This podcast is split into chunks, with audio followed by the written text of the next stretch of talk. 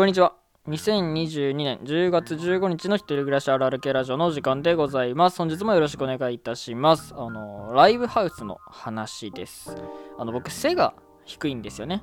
はい。で、まあ、背が低いってなると、基本的にいいことってあんまりないかなっていう感じがすると思うんですよ。まあ、女の子は別だと思うんですけど、まあ、男でね、背が低いってなると、まあ、小学校とか中学校とかだと、あの、一番前にね、立ってあのあれですよ前習えとかね一番前でやってたりとかまあ他にもいろいろあると思うんですけど、まあ、あと僕高校ではバレーボールをやってたんでねまああれは高背なんか高ければ高いほど有利ですから僕背がちっちゃかったんで、まあ不利といえば不利な状況でまあいろいろ頑張ってたりもしたんですけどまあそんなわけでね大は小を兼ねるという言葉もあります通り背が低いっていうのは、まあ、日常生活で基本的に、まあ、メリットになることはないかなという感じで、まあ、デメリットになることの方が多いよねっていう、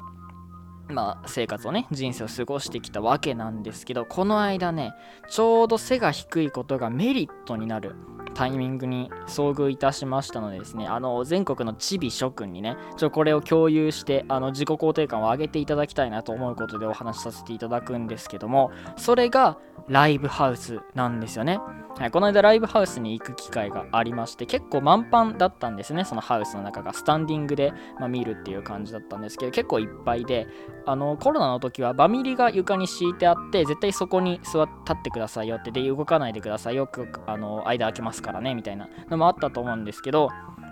あの僕が行った時はまあ一昨日ぐらいの話なんですけどそうじゃなくて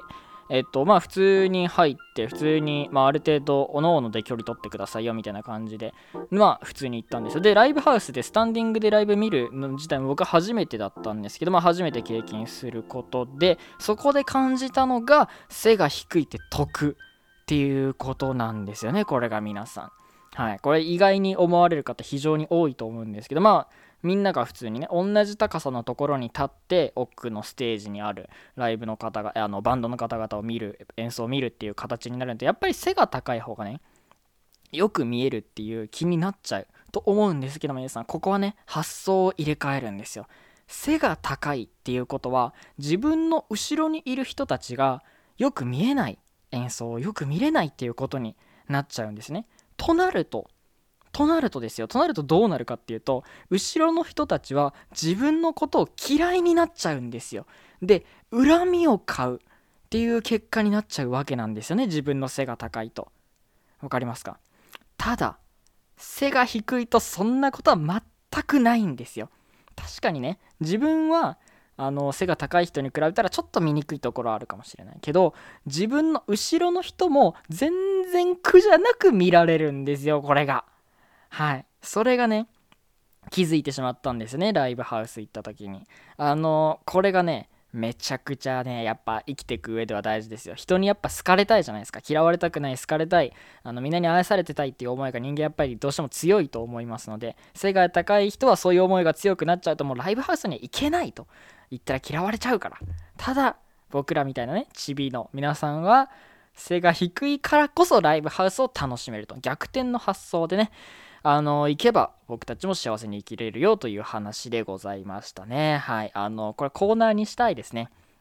その一見あの背が低いとか何？顔がブサイクとかそういうデメリットになりそうな特徴を挙げてそれを逆転の発想でなんか楽しくしていこうみたいなコーナー再来週ぐらいからねあの始めたいと思いますけど皆さんいかがお過ごしでしょうか、えー、というわけで本日も一人暮らしあるある系ラジオ最後までお付き合いください。よろしくお願いします。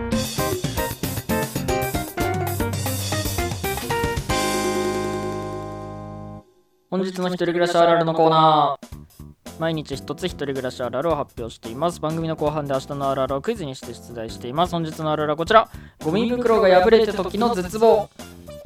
というわけでですね。あのー、ゴミ袋が破れてた時の絶望はとんでもないです。はい。というわけでまあ話していくんですけれども。あのー、まあゴミ箱皆さん持ってますか、まあ、家にあると思うんですけど生ゴミがねやっぱ生きてると出ると思うんでそれをどうするかっていうとあのめちゃくちゃ密封できるゴミ箱にゴミ袋を貼って、まあ、ゴミをポイポイしてで溜まったら縛ってゴミ袋を縛って外に出すっていう感じで皆さんやってると思うんですけどあのー、その密閉したゴミ箱の中のゴミ袋が隠れて破れてた時。これが一番ショックですね。はい。あのー、あんまり話したくない話ですねこれは。思い出すだけでも悲惨な話でございますのでまあ皆さんご想像にお任せするんですけどまあ想像力を豊かにして聞いていただきたいんですけどもあお米が炊けました。えっ、ー、とね聞いていただきたいんですけどもあのですねまあゴミ箱をねいっぱいになったなっていうことでゴミ袋を取り出すんですよゴミ箱から。そうするとなんか匂うぞとなるわけですね。でゴミ箱空になったゴミ箱ね。袋を取り出して空になったゴミ箱を見てみるとムムムムムっとなんか変な色の汁垂れとるやんけってなっちゃうわけですよね。でその瞬間にあちょっと待ってこれゴミ箱やゴミ袋破れとるんじゃねっていう想像が頭の中で IQ500 のこの頭脳の中でビビビビビって走るわけですよ。で今ゴミ袋がどうなってるかっていうと床に置いてあるんですよ。はい。こんな恐ろしいことありますか？皆さん想像してみてください。ゴミ箱からゴミ袋を取り出して一旦床に置いてみると。でそしたらゴミがなくなったはずのゴミ箱からまだ匂いがする。見てみると変な色の汁が垂れてる。溜まってる。ってことはこれゴミ袋破れとる。じゃあ今ゴミ袋はどこにあるか床に置いてあるああああってなりますよねなったんですよでもうあとはあのご想像にお任せするんですけど、まあ、頑張ってまあ、頑張ったというわけですね。はい。ゴミ箱はね、あの汚れた時はお風呂に持って行って洗うといいですよということは皆さんにお伝えしたいと思います。床はもうクイックルワイパーするしかないです。か、重曹で拭くかですね。僕はもう急いで重曹スプレーして、あの、雑巾でバババって拭いてなんとかしましたね。はい。あの、ゴミ袋破れた時は、まあ、頑張ってください、皆さん。という話です。あの、ここにね、あの、これで、この音声として共有しておくんで、まあ、重曹スプレーだけは持っといた方がいいとは思いますね。はい、僕ずっと常備してあるんで、あの、それだけをお役情報、お役立ち情報としてね、皆さんにお伝えしておければと思います。というわけで、本日の一人暮らしあるあるのコーナーでした。